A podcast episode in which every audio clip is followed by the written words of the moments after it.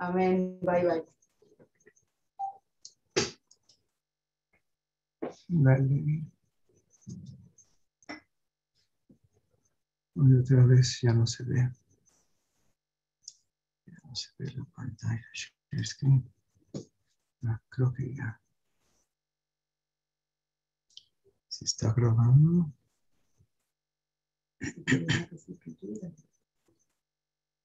¿Se ve que estoy grabando?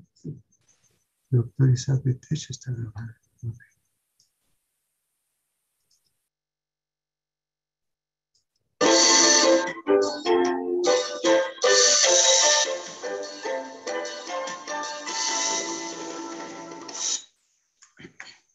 ברוך אתה אדוני, אלוהינו מלך העולם, שהכל נהיה בדברו.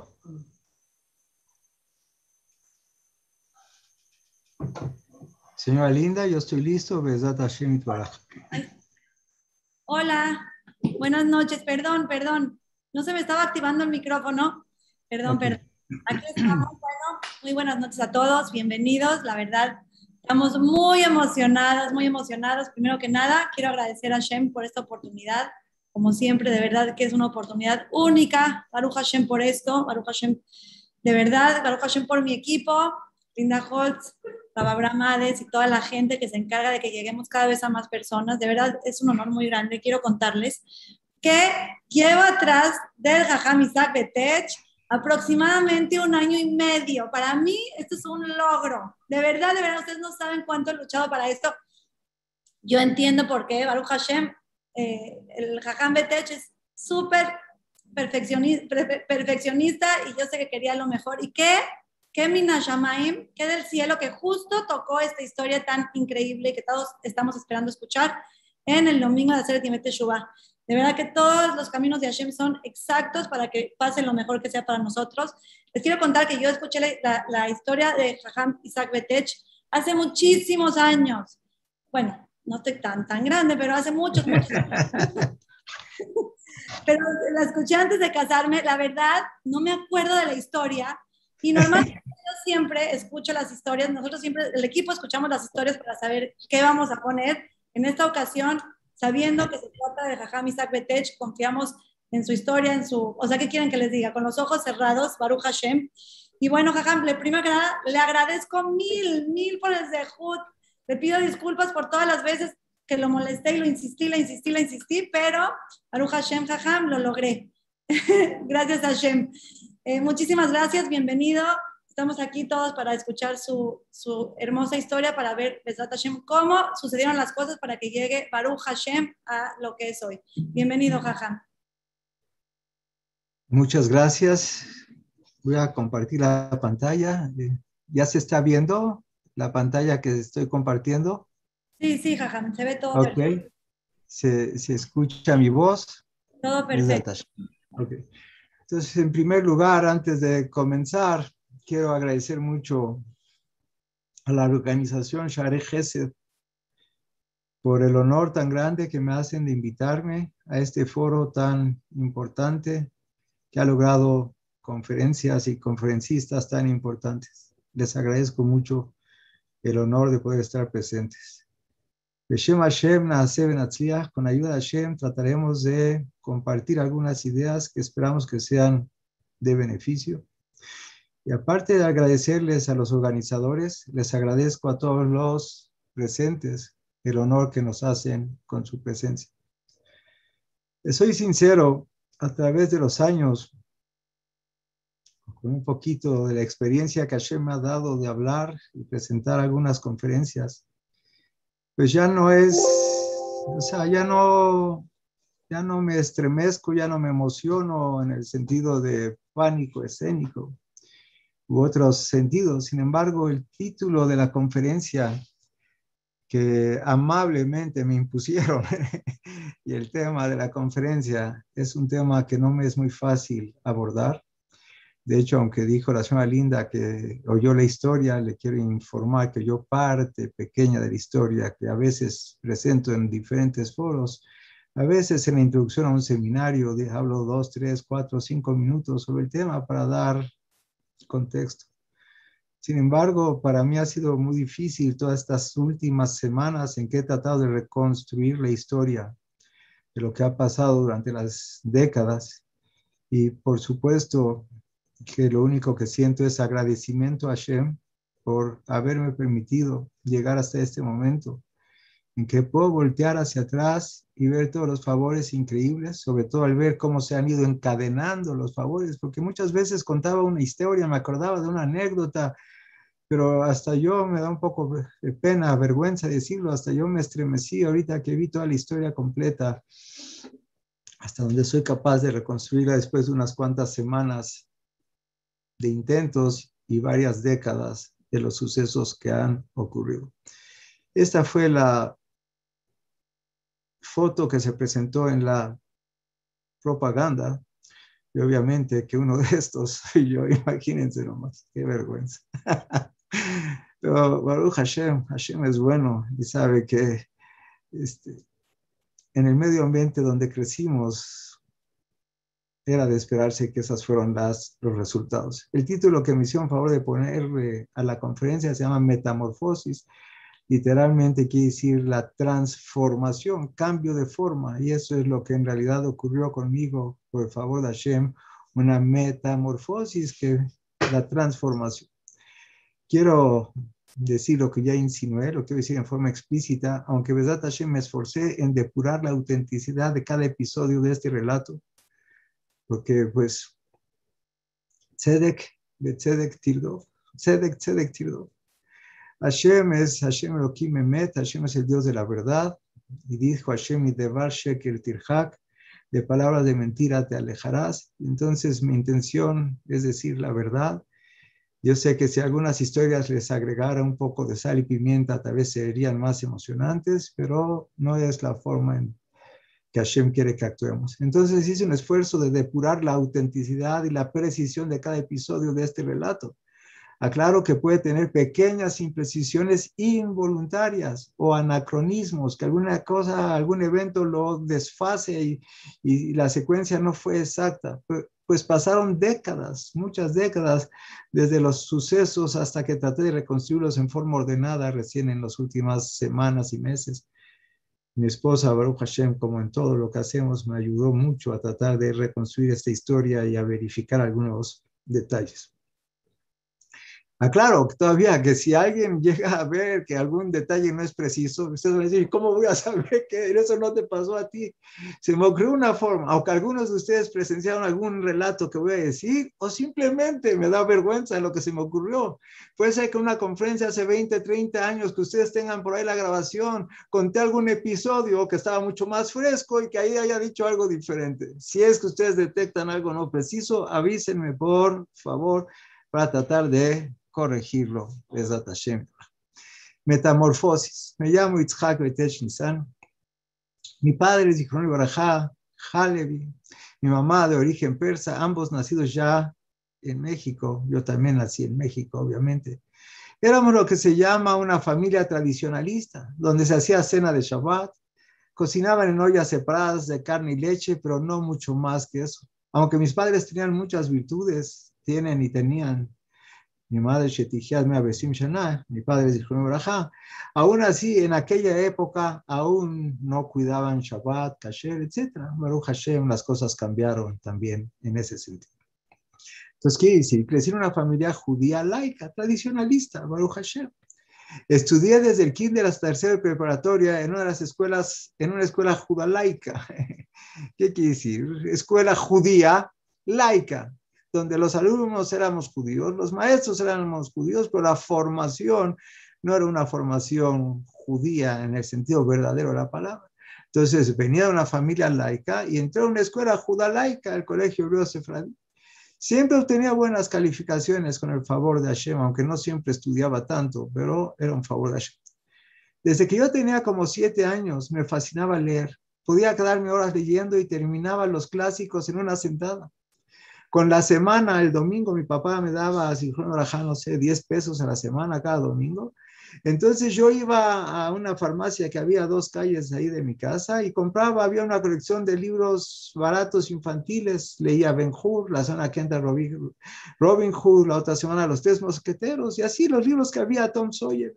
Un día fui a la tienda y había leído todos los libros que de esa colección infantil. El único que quedaba era el libro Mujercitas, y así que también lo leí, pero Baruch Hashem no afectó mi formación de género, Baruch Hashem, etc. Entonces, desde chico me encantaba leer. Primero libros sencillos. Y además adelante leía de principio a fin los muy extensos libros de historia novelada. Si ustedes llegaron a ver los libros de León Uris, libros de 2.000 páginas, Éxodo, Milá 18, Cube 7, historia novelada sumamente interesantes, pero sumamente extensos. Hoy la la gente no se atreve ni siquiera a verlos, de ver el tamaño. Yo leía y me encantaba y devoraba libros, estos que mencioné aquí y muchos más. Mis abuelos paternos eran muy observantes. Los domingos por la mañana venía mi abuelo y se sentaba conmigo y mis hermanos a enseñarnos a leer la tefila, un favor muy grande que nos hacía, aunque, como dijimos, éramos laicos, pero éramos tradicionalistas y nos daba un regalo de una moneda para estimularnos por esa lectura. Fui al Colegio Hebreo Sefradí, aquí están algunos de mis compañeros, me va a permitir identificar a mi queridísimo amigo Dijonel Braja, Adolfo Maya, Fito Maya, Obadía Maya y otros más del Colegio Hebreo Sefradí de mi generación. Uno de estos también era yo. Y entonces, cuando terminé el sexto año de primaria, había obtenido buenas calificaciones y teníamos un director, el director del Colegio Hebreo Sefradí era el profesor Albarrán, era un intelectual realmente trascendente, no nada más director de nuestra escuela, un intelectual, y él algo habrá visto en mi vida, no puedo precisar cuál sea, que en la graduación íbamos con él con una libretita de autógrafos y le pedí un autógrafo al igual que mis compañeros y él nos dijo, él me escribió lo siguiente. Sigue firme en tus convicciones, que así se triunfa. Habrá percibido un rasgo de firmeza en convicciones. No es lo mismo que terquedad. Hay que saber distinguir. A veces no es muy fácil distinguirlo. Pero él percibió que yo tenía quizás esa tendencia y me hizo el favor de dejar plasmadas esas palabras. Sigue firme en tus convicciones, que así se triunfa. Eso dejó una huella muy profunda en mi persona, creo que el resto de mi vida, como se va a ver después. Así se triunfa. La verdad, las personas solemos ser incongruentes entre lo que pensamos y lo que hacemos, o nos dejamos que el viento nos transforme en nuestra ideología, pero no sigue firme en tus convicciones. Una vez que verificaste la veracidad de una afirmación, de un concepto, apégate a él. Así se triunfa. Firmaba con su firma de literato que tenía, historiador. Eso fue los primeros seis años de primaria, en el mismo colegio todo. En la secundaria tenía mucho tiempo libre, pese a tener buenas calificaciones. Lo que se exigía de los alumnos era mucho menos de lo que deberían exigirnos. Tenía mucho tiempo libre.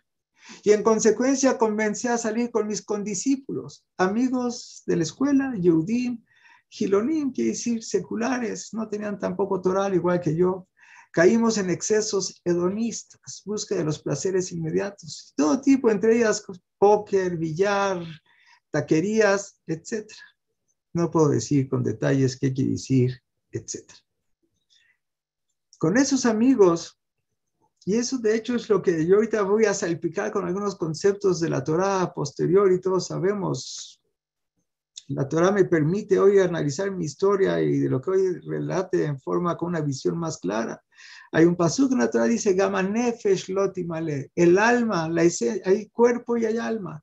El alma por esencia está en búsqueda, está buscando los satisfactores auténticos, los satisfactores espirituales. Pero si no los obtiene, sigue buscando y dice, me falta algo, quiero algo más y buscas otra cosa y buscas otra cosa y no la encuentras. Gama nefesh lotimale el alma no se sacía. Y entonces yo junto con ellos, póker, billar, restaurantes, etcétera, etcétera.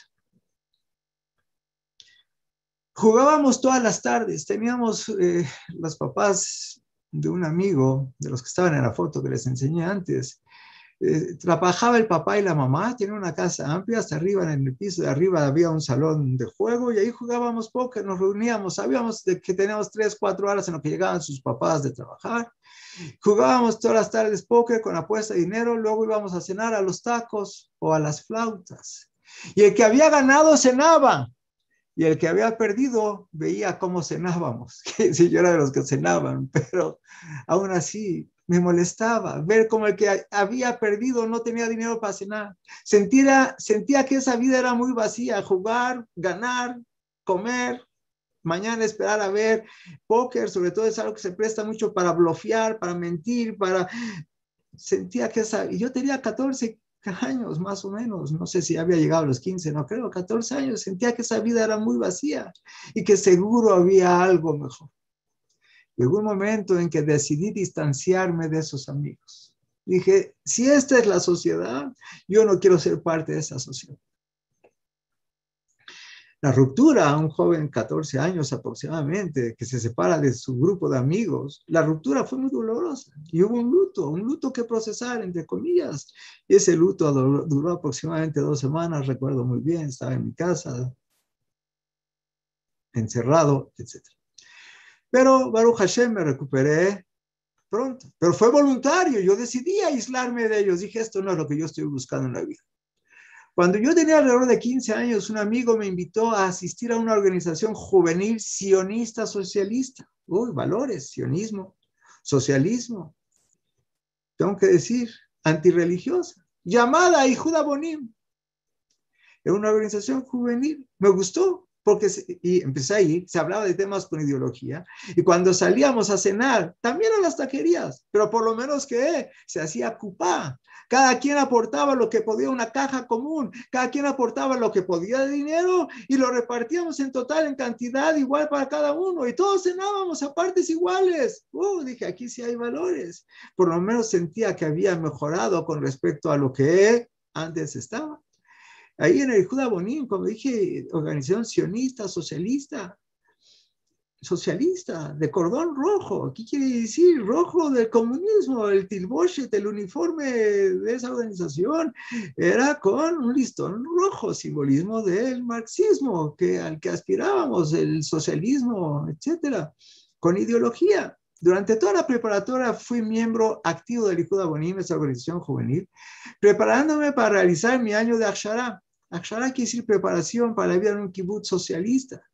En ICE, terminando la preparatoria, o sea, a los 18 años, el plan era que nos fuéramos a Israel a un kibbutz. Y entonces seguí preparatoria, es decir, los últimos años de la formación básica y activo en el Bonim. Finalmente, en el colegio también tuve una participación muy activa fundando la sociedad de alumnos y llegando a ser el presidente de la sociedad de alumnos del colegio hebreo Sefarad. Aquí está cuando me gradué, Maruch Hashem. Terminando la preparatoria, viajé con mis amigos del Ijud al kibbutz Nir en Israel, un kibbutz, una granja agrícola colectiva. Y ahí estuvimos casi todo el año, unos meses también en el kibbutz Engev, donde pasé un año trabajando en el campo, cortando plátanos, en el criadero de pollos y muchos meses en el establo ordeñando vacas era parte de nuestra ideología, el cultivar la tierra de Israel, el formarnos e informarnos para ser parte de la reconstrucción del Israel, el sueño sionista.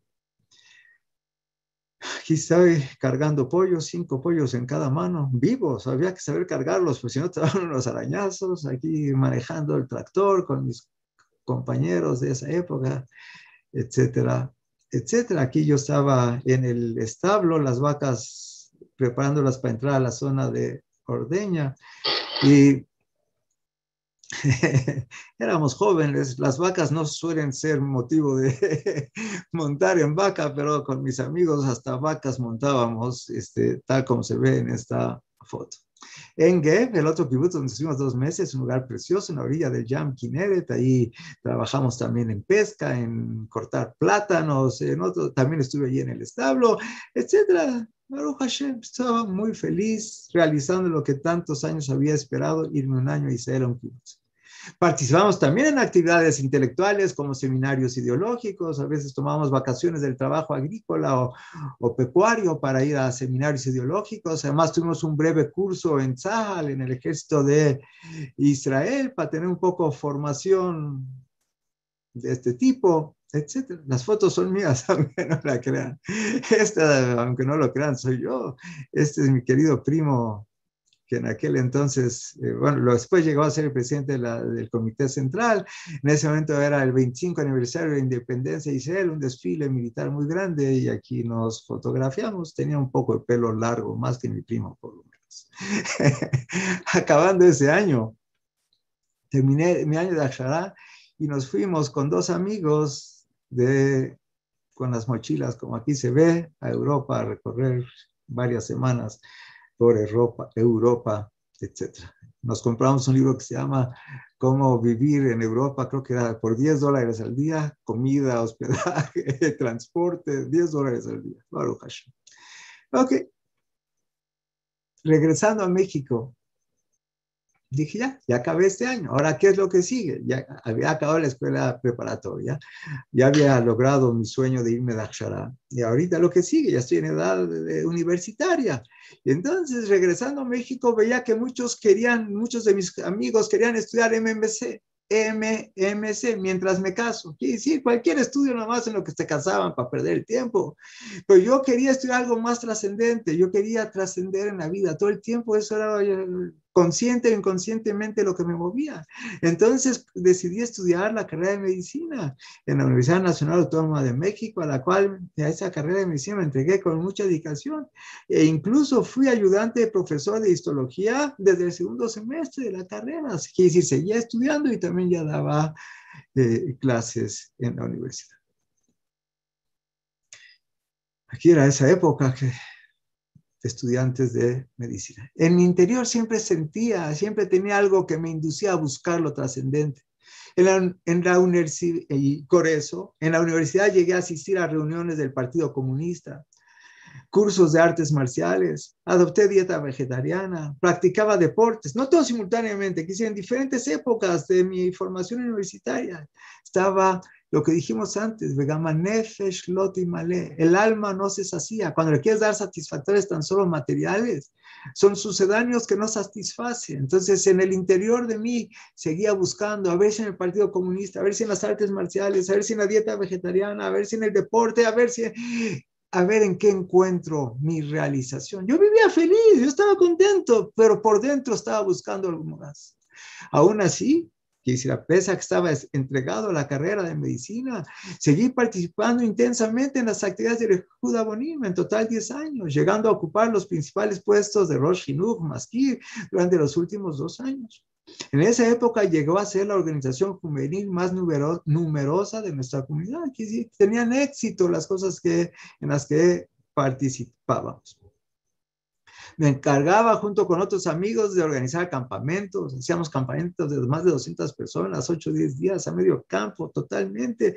Eran conceptos, eh, nos esforzábamos eh, realmente construir un campamento, etcétera, dirigirlo, seminarios ideológicos, conferencias y muchas actividades.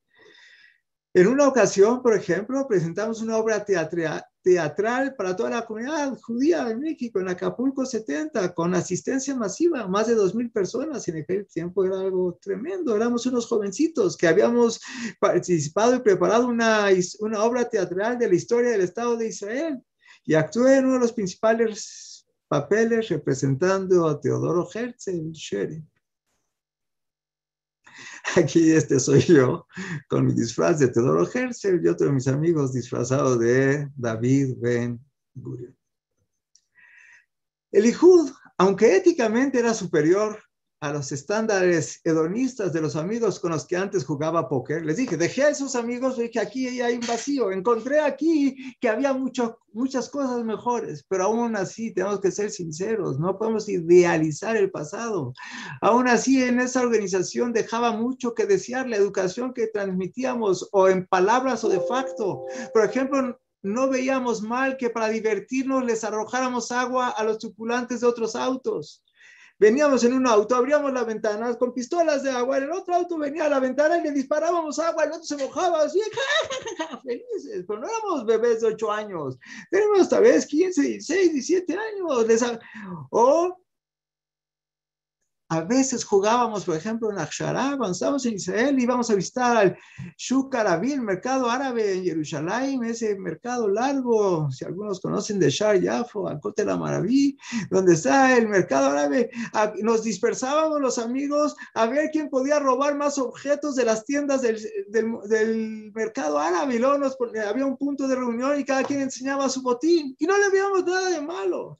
Quiere decir, aunque pareciera que era mejor que la sociedad de alumnos o de amigos con los que vivía antes, también aquí la formación ética era muy deficiente. Es lo que dice la Torah. Raquel irate lo ¿cómo hacemos cuando no hay la ética que proviene de Hashem, las, enseñanzas de Hashem de la Torah, cuando lo que nos motiva no es el respeto a Hashem, entonces acomodamos lo que se llama una ética relativista, confeccionamos a nuestra propia conveniencia, correcto o incorrecto, exacto lo que tú dices. Esto está mal, pero esto está bien. Tú decides y acomodas todo a tu conveniencia. Entonces, quiere decir, ahí tampoco había lo que yo había anhelado, algo más trascendente, más honesto, más correcto. Durante mi estancia en el Boní, conocí a David Bateman Mayer, con quien me casaría años después, como Baruch Hashem, muchos de ustedes saben. En 1978, acuérdense que estudié la carrera de medicina. La carrera de medicina en México eran cuatro años de formación universitaria básica, luego un año de internado de pregrado, luego un año de servicio social, te daban tu título de médico cirujano y luego, si querías, hacías una especialización. Cuando terminé mis cuatro años básicos de la carrera de medicina me correspondía hacer un año de internado de pregrado en un hospital, junto con dos amigos tomamos la iniciativa de viajar a Costa Rica donde escuchamos que dado que era un país pequeño, la cantidad de médicos por generación era mucho menor y podríamos aprovechar el año aprendiendo mucho más, sobre todo en la práctica clínica. Nos dejaban hacer muchas cosas, podíamos atender partos, entrar de ayudantes de cirugía y entrar y hacer eh, abortos y hacer muchas cosas, estar eh, atendiendo pacientes en los diferentes servicios escogimos, nos autorizó la UNAM ir a Costa Rica y nos reconoció ese programa. Nos fuimos tres amigos. Viajamos en mi automóvil, aprovechando para conocer los bellos paisajes del sureste mexicano. Durante el internado, me asignaron a trabajar en hospitales que se encontraban en lugares de provincia, Costa Rica es un país pequeño. Y no me mandaron a la capital, San José, sino me mandaron a la provincia y ni siquiera con mis dos amigos de México, por lo que yo era el único judío en las ciudades donde me encontraba. Seis meses en Cartago y posteriormente seis meses en Turrial. Esto obviamente era muy importante, con uno de mis amigos de viaje, con mi automóvil, que en ese tiempo era un carro bueno. un automóvil bueno, según recuerdo. Pues llegó hasta allá, más de 3.000 kilómetros y de ida y de vuelta sin problemas. Me había regalado mi papá el coche para ir a la universidad y luego a este plan. Todo esto es importante, no crean que cuento las cosas porque no tengo nada que hacer. Yo quisiera estar dando otro tema de los típicos que doy, pero bueno, Hashem decidió que hoy demos este tema. Llegando ahí a Cartago, que era la primera parada, me tocaba como médico de interno de pregrado dormir en el hospital, en un dormitorio colectivo. Y en vez de hospedarme en una habitación compartida en el hospital, como me correspondía, por, vean las comillas, por un encuentro casual afortunado que ahorita no describo, acabé invitado a vivir gratis en una habitación para mí solo, en la residencia más elegante de la ciudad, perteneciente a una familia respetable de no judíos, don Tadeo Mora, quienes me trataron siempre en forma muy amable y respetuosa. Y si cuando yo ahorita volteo a ver todo lo que me pasó en la vida, Veo la mano de Hashem, la mano de Hashem, como me cuidaba ahí en Shebeshifleros a Jablano, aunque estábamos en una vida tan baja, espiritualmente hablando, tan así, aún así, así Hashem se acordaba de nosotros y me daba una protección especial. Y en esas ciudades, todos mis colegas médicos y mis amigos eran no judíos. Y entonces, es lo que se imaginan Un joven, esa frase es muy importante, léanla dos veces. Un joven judío secular, soltero, sin su familia, único judío en la ciudad, con automóvil particular, puntos suspensivos. ¿Se imaginan qué pasó de él? La Gemara sobre un caso parecido dice, Maya sea Ben Beloyejeta. ¿Qué va a hacer el joven y no va a pecar? ¿Qué va a hacer el joven para no hacer errores graves? Con todo esto tenía todo a mi disposición y pues ustedes se imaginan. Tuve una novia no judía, etc. Me alejé de mi judaísmo hasta el extremo de estar a punto de abandonarlo por completo. Estaba yo acostumbrado a estar siempre activo en mi comunidad y ahora de pronto me encontraba totalmente solo y aislado del mundo judío al que pertenecía. Fue una época de mucha reflexión y cuestionamientos. También en el área de la medicina me surgieron muchas dudas éticas. Era mi primer año practicando como médico propiamente. Y entonces me surgían preguntas. Por ejemplo, si es correcto o incorrecto practicar los diferentes tipos de trasplantes los abortos provocados, no un aborto necesario, un aborto en evolución, sino llega la mujer joven, soltera o casada y dice, estoy embarazada, pero no quiero el producto de la gestación, atiéndame doctor. Entonces le haces un legrado, 15 mm, minutos y está resuelto. Oye, estás matando a un ser vivo, ¿es lo correcto? ¿No es lo correcto? ¿Se llama ser vivo? No se llama ser vivo. La eutanasia quiere decir activa o pasivamente dejar que alguien paciente se muera. Les preguntaba a mis maestros, a mis directores, a los doctores, a mis superiores, oye, ¿es correcto, incorrecto? Ética. Pero las respuestas que obtenía de ellos no me satisfacían, no eran convincentes. Cuando ingresaban pacientes de edad muy avanzada, me esforzaba en sacarlos adelante, incluso cuando caían en paro, aplicándoles reanimación cardiopulmonar, etcétera, tratando de salvarles la vida. Y las enfermeras me decían, ya déjala, ya vivió muchos años. Pero yo sentía que no era lo correcto, eso era eutanasia pasiva, ¿cómo lo voy a dejar morir? Todavía puedo intentar salvarle la vida. yo lo hacía, pero me criticaban. Entonces, ¿quién tenía la razón? Era mi cuestionamiento. Otro caso, cuando estaba de guardia un domingo, un joven, un domingo había salido de paseo, ahí un joven tico costarricense, había salido de paseo con sus amigos un domingo, quienes organizaron una corrida de toros para amateurs, no eran toreros, pero vamos a jugar con el toro, es lo que dije, Gamanefesh, Lotimale, el alma no se sacía, estás buscando experiencias más emocionantes, y acabó corneado ese joven llegó a urgencias. Y como yo estaba de guardias, entramos con él dos veces al quirófano, que si entramos una vez, se hicieron ciertas cirugías, tratar de detener el sangrado interabdominal, todas las vísceras que estaban destruidas por el cuerno del toro, salió del quirófano, creíamos que ya lo habíamos estabilizado, no lo logramos estabilizar, unas horas después vuelve a sangrar, vuelve a entrar al quirófano en la madrugada, después de muchas horas de tratar de salvarlo, finalmente falleció. Para mí había sido no, soy un joven médico, mi primer año de práctica, un joven, David, como yo, y ahorita salió de su casa en la mañana y sus papás ahorita van a ir a enterrarlo. Fue estremecedor, sobre todo que le dediqué tantas horas a tratar de salvarlo, de atenderlo. ¿Y cuál fue mi sorpresa? Que unas horas después, a las nueve de la mañana, vinieron los médicos de otro hospital a sacarle los ojos. Sí, sí, sí, no se asusten. Para donar sus córneas lo cual obviamente me generó conflictos emocionales, cuestionamientos éticos. ¿Es correcto tomar algo de un cadáver para trasplantarlo a otra persona? Claro, ya sé que la Dajá dice que un trasplante de córneas de un postmortem es correcto. No estoy entrando en detalles neológicos, pero todo eso me cuestionaba yo, me generaban preguntas y no tenía respuestas claras.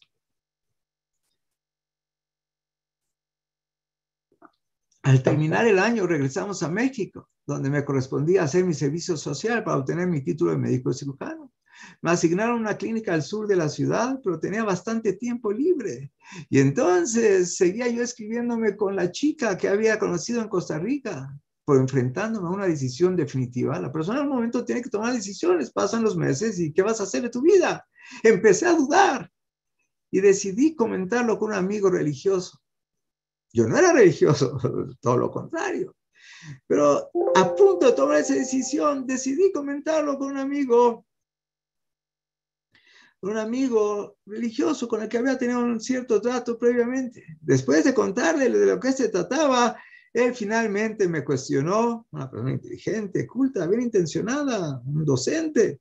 Me dijo, vas a abandonar el judaísmo. Eso que tú quieres hacer después de hablar, mi hijo, es abandonar el judaísmo. Quedé callado. Y la siguiente frase que dijo, vas a abandonar algo que conoces o algo que no conoces. Dijo, vas a abandonar el judaísmo. Vas a abandonar algo que conoces o algo que no conoces. Y en ese momento, esa frase me generó mucha reflexión. Yo siempre me había considerado culto, intelectual, por lo que me parecía un insulto a mi intelecto estar dispuesto a abandonar algo que no conoces. Algo lo conoces, lo evalúas, lo desapruebas, lo abandonas, lo apruebas, lo, lo, lo asumes. Pero yo voy a abandonar lo que me dice este amigo. ¿Vas a abandonar algo que no conoces? Yo había leído cientos de libros de tantas áreas del conocimiento humano y no había leído ni lo más elemental del judaísmo. Decidí hacer una pausa en mi vida para conocer el judaísmo y luego definir mi camino.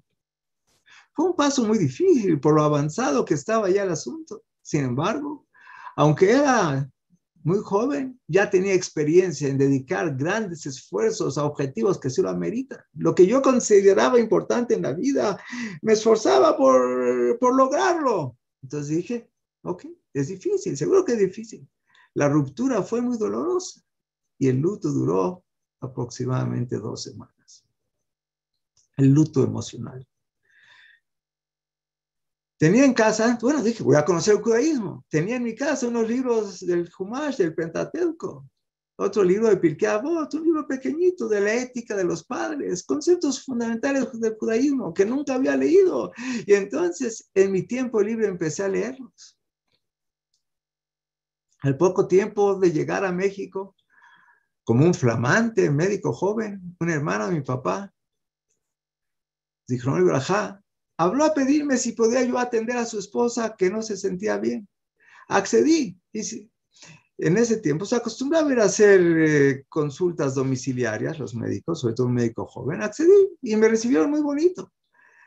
Después de ver a mi tía, eh, diagnosticarla con una erisipela, darle el tratamiento que correspondía, me quedé, no tenía tanto prisa, platicando con mi tío al final de la consulta y al ver que tenía tantos libros de Torah en su libro, se me ocurrió preguntarle su opinión respecto a mis preguntas de ética médica sobre los trasplantes, sobre la eutanasia, sobre los abortos provocados.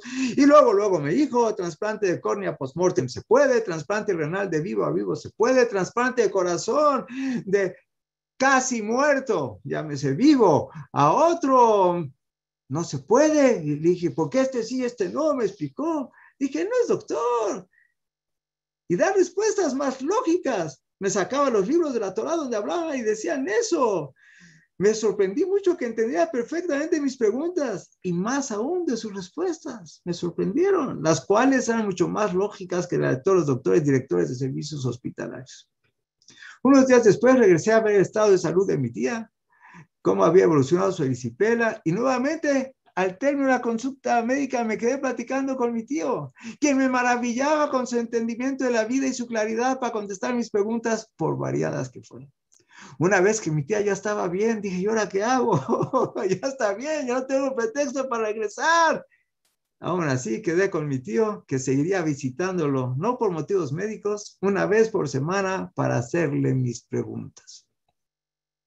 En esa época comencé a salir con Debbie, la que hoy es mi esposa, Baruch Hashem, en forma ya más seria. También alrededor de ese tiempo, mi hermano inmediato mayor comenzó a acercarse a la Torá. Ocasionalmente lo acompañaba en Shabbat a la sinagoga. Seguí estudiando con mi tío y comencé a llevar a Debbie, pues ella también, a mi novia, pues ella también tenía muchas preguntas, siendo que su background no era nada observante. Y entonces tenía muchas preguntas sobre el judaísmo. Durante la semana acumulábamos preguntas, anotaba mis preguntas, ella también, para presentarlas a mi tío, que nos concedió una sesión particular fija a la semana, una noche a la semana. Y siempre tenía respuestas para nuestras preguntas. Por otro lado, otras familias de judíos observantes en México me empezaron a consultar como médico. En esa época, como dijera, como visitas domiciliares, lo cual me permitió no nomás ir a revisar el estado de salud del paciente pediátrico en cuestión, sino ver la dinámica, la interacción familiar. Veía la mejor calidad de vida que había entre los judíos observantes y los judíos no observantes. Eso también me impresionó. Decidí investigar de la forma más objetiva y racional que es el judaísmo, desprendiéndome de prejuicios, porque ese es el problema, tenemos muchos prejuicios. Yo veía a los religiosos, decía, pobrecito, así nació, lo veía caminando en Shabbat, decía, pobrecito, yo creía que bueno, que yo no soy. Muchas veces nos guiamos por apariencias, o a veces por la conducta inadecuada de quienes parecen ser religiosos lo cual nos genera rechazo. Vemos a alguien que parece ser religioso, vemos alguna conducta no correcta en su interacción con su esposa, con sus hijos, con sus empleados domésticos, con sus socios, con sus clientes. Y entonces tú dices, esto es el judaísmo y sientes rechazo. Está, acuérdense, estaba en la etapa de sí, no, el Yetzirah quería darme pretexto. Pero Hashem siempre tenía una persona adecuada para que me pusiera en perspectiva adecuada. Al comenzarlo, comentarlo con otro judío observante, esos son religiosos, mira cómo se comportan. Él me dijo, no juzgues al judaísmo por los judíos. ¡Qué tristeza! Hay judíos que dicen ser el prototipo del judaísmo y se comportan en forma inadecuada. Eso no es el judaísmo, esos son unos farsantes. Me dijo, no juzgues al judaísmo por los judíos. Superé ese prejuicio y seguí investigando qué era el judaísmo verdadero. Después de mucha investigación y reflexión,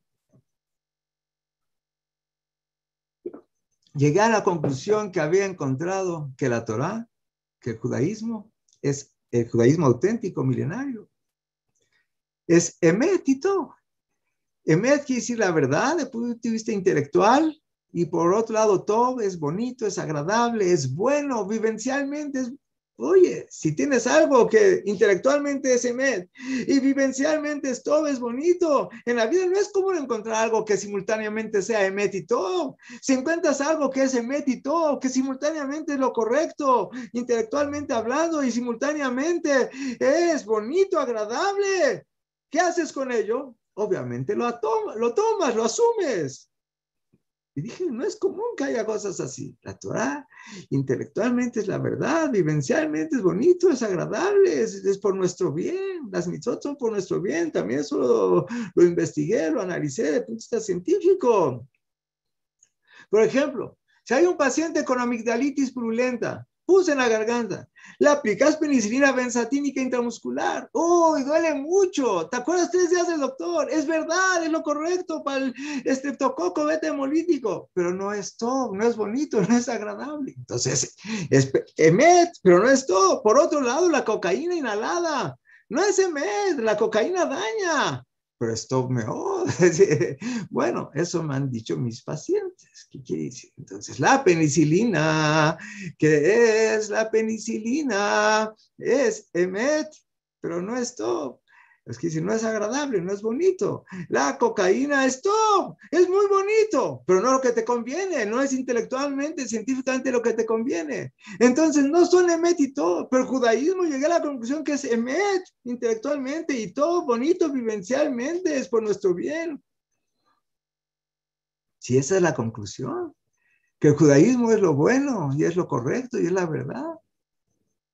Si yo soy una persona congruente, tengo que tratar de asumir la responsabilidad. No, era no me era una decisión fácil. Porque después de todo, ustedes ya oyeron mis antecedentes. Y no nada más mis antecedentes. En ese tiempo que estaba yo terminando la carrera de médico, pertenecíamos a un grupo de élite académica. No nada más éramos estudiantes de medicina, sino éramos un subgrupo de la élite académica. Todos éramos ultraseculares. Sin embargo, siempre traté de ser congruente. Y aunque no era fácil, tomé la decisión, Baruch Hashem. La decisión de hacer Teshuvah, de acercarme a la forma judía tradicional. Pese a lo difícil que era en mi caso en ese momento. No es como en esa época, no estaba de moda hacer Teshuvah, ¿no? Como después, en las décadas siguientes, tanta gente hizo Teshuvah que uno decía al otro, ¿qué? ¿Tú también no has hecho Teshuvah? ¿Qué te pasa? No, ya, Baruch Hashem, para mí era difícil, pero asumí la responsabilidad, traté de ser congruente, que mis hechos vayan acorde a mis conclusiones ideológicas. En consecuencia, después de unos meses, yo ya quería cuidar Shabbat, pero no le dije a Debbie, a mi novia, porque pensé que no estaba lista para recibir esa noticia. Ella venía también de otra familia sin Torah. Terminando el Shabbat, la iba a recoger todos los sábados, tenía como una hora y de repente empecé a ir a recogerla más tarde, me esperaba que oscureciera, sin decirle por qué no llegaba a la hora temprano que acostumbraba a llegar antes, me esperaba que acabara el Shabbat y luego tomaba mi auto para ir a recoger. En realidad todavía, no todavía tenía que ir al hospital el sábado en la mañana que si todavía tomaba mi auto en las mañanas, pero regresar en la tarde a mi casa, ya me quedaba en mi casa cuidando el resto de Shabbat. Lo que podía hacer, trataba de hacerlo en ese momento en que empecé, tomé esa decisión. Creo que lo siguiente ocurrió el último Shabbat que tuve que trabajar. Ya no tengo certeza, como les dije, pasaron muchas décadas. Un sábado en la mañana, otra vez vienes en la noche, tenía el conflicto, ¿cómo? Mañana en la mañana voy a tomar el auto para ir al hospital. No, sí, no. Tomé una decisión. Decidí salir de mi casa muy temprano e irme caminando al hospital. El que conoce la Ciudad de México era un trayecto muy largo, de Tecamachalco a Avenida Cuauhtémoc, donde está ubicado el Hospital General de México, aproximadamente 10 kilómetros. Me acuerdo que me fui por reforma y caminaba y caminaba y decía, ¿qué hora llego? Y veía el reloj. Tenía que llegar a la hora de entrada, 10 kilómetros. Baruch Hashem llegué. Fue el último Shabbat que tuve que ir en, en sábado al hospital, como luego vamos a explicar. Después de unos meses de salir con Debbie, mi novia, la invité a conocer a mi familia. Para esa época ya mis demás hermanos y mis padres también estaban empezando a respetar, respetar o considerando respetar Shabbat. Cuando le propuse matrimonio a Debbie, le pedí que cuidáramos Shabbat, Kashet y Milá. Ella me dijo que le dieron unos días para pensarlo. Ella sentía que era un cambio muy radical a su forma de vida. Pasamos unas semanas muy difíciles, pero Baruch Hashem finalmente accedió y nos comprometimos. Mientras tanto, terminé mi servicio social y decidí empezar la especialidad de pediatría. Ya como médico general, tengo derecho a escoger una especialidad. Yo quería ser pediatra. El primer año era muy difícil de la especialidad, ya que tenía que trabajar en el hospital durante un trimestre. 36 horas trabajas y 12 horas descansas.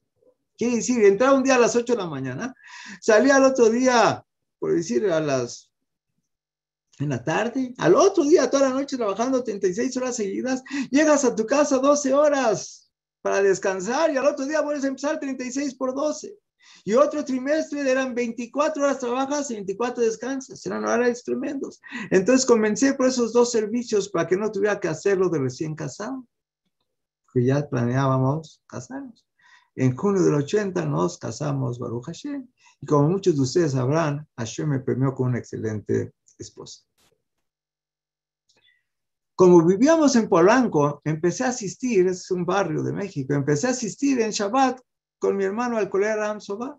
Ahí conocí al David Chueque y al Ram Menachem Winkler, quienes también tuvieron una gran influencia en mi vida y la de mi esposa. El Rab Chueque tenía amplios conocimientos en muchas áreas y experiencia de vida, por lo que tenía respuestas a mis preguntas. Yo ya había decidido, pero la Torah es muy vasta, seguía todo el tiempo con preguntas. Había entendido que los conceptos básicos del judaísmo se mete la verdad, es todo, pero todavía había preguntas.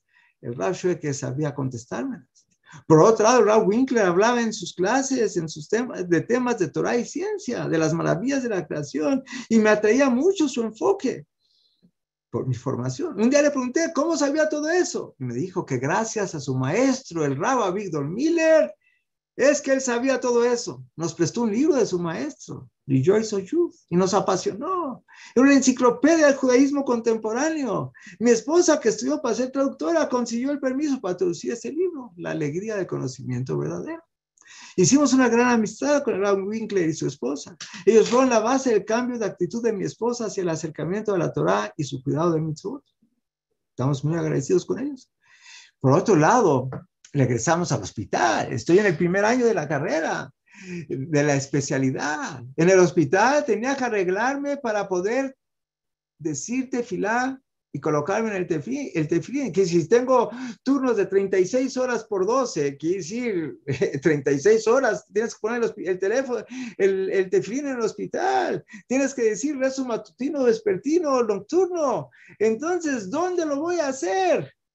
En el cuarto que compartía durante los días de guardia con otros doctores. Nos asignaban en un edificio que se llama Residencia de Médicos en, etapa de especialización, era un cuarto de cuatro camas y lo compartía con otros tres doctores. Pues ahí tenía que colocarme el tefilín, rezar. No era cómodo, pero ¿cómo voy a hacer? Mis compañeros de cuarto siempre fueron muy respetuosos conmigo. Es lo que les dije, Hashem me hacía que hubiera gente buena a mi alrededor. Uno de ellos tocaba guitarra pero si veía que yo iba a rezar, inmediatamente interrumpía. Ay, ay, no te vi, no te vi. Paraba. O tenía un sistema de sonido, bocinas, música bonita. Todo lo paraba para que yo rezara. Un día que, cuando estaba a la mitad del tefilín, entró la camarera que quería hacer el cuarto. Y yo estaba rezando. Él no la dejaba entrar. Y dice, no, no entre, no entre ahorita. Espérese, espérese. Regrese en 15 minutos, por favor. Él me cuidaba. Uno judío, el doctor Lelo de la Rea un médico prominente, después llegó a ser jefe de urgencias del Hospital Ángeles de Lomas durante muchos años. Dicho doctor, tenía en nuestro cuarto, aparte, era una persona, un médico excelente, pero hay algunos médicos que son por vocación y otros son por equivocación. Él era médico por vocación.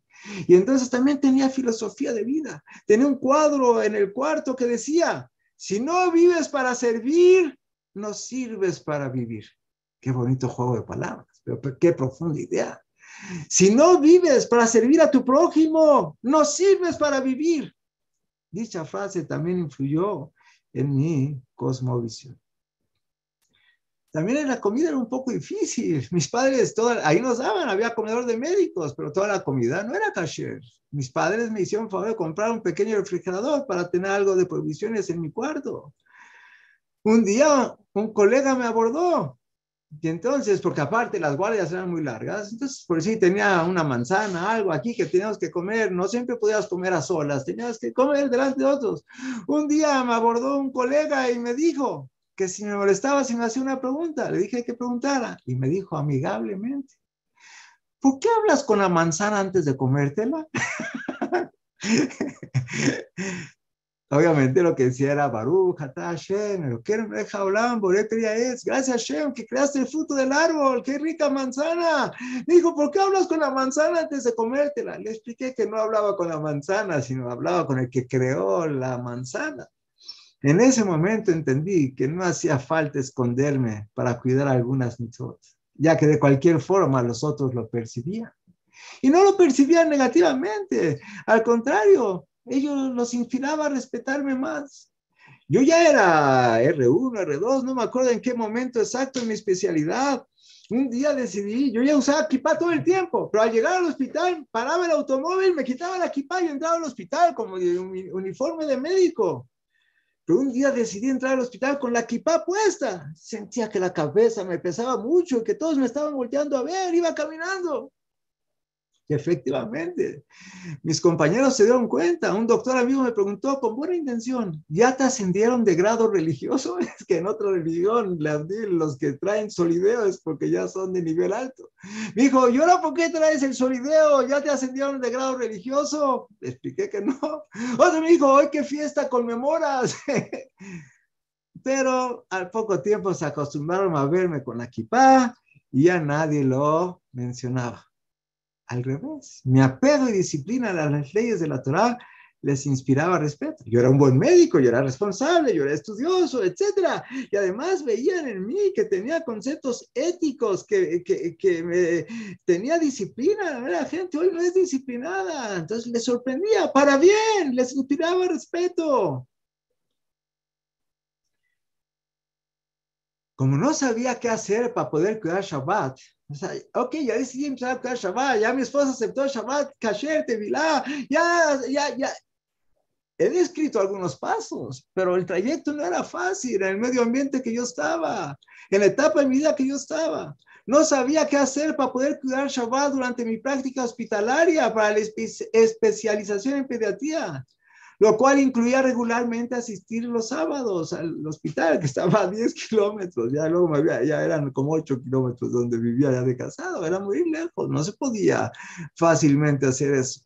Entonces, ¿qué voy a hacer? ¿Qué voy a hacer? Decidir hablar con la doctora Ansures, jefa de pediatría del Hospital General, para ver si me permite. Yo era un alumno recién eh, ingresado en la especialidad de pediatría y, y todavía le dije si me permitiría cambiar turnos sabatinos por domingos o días feriados.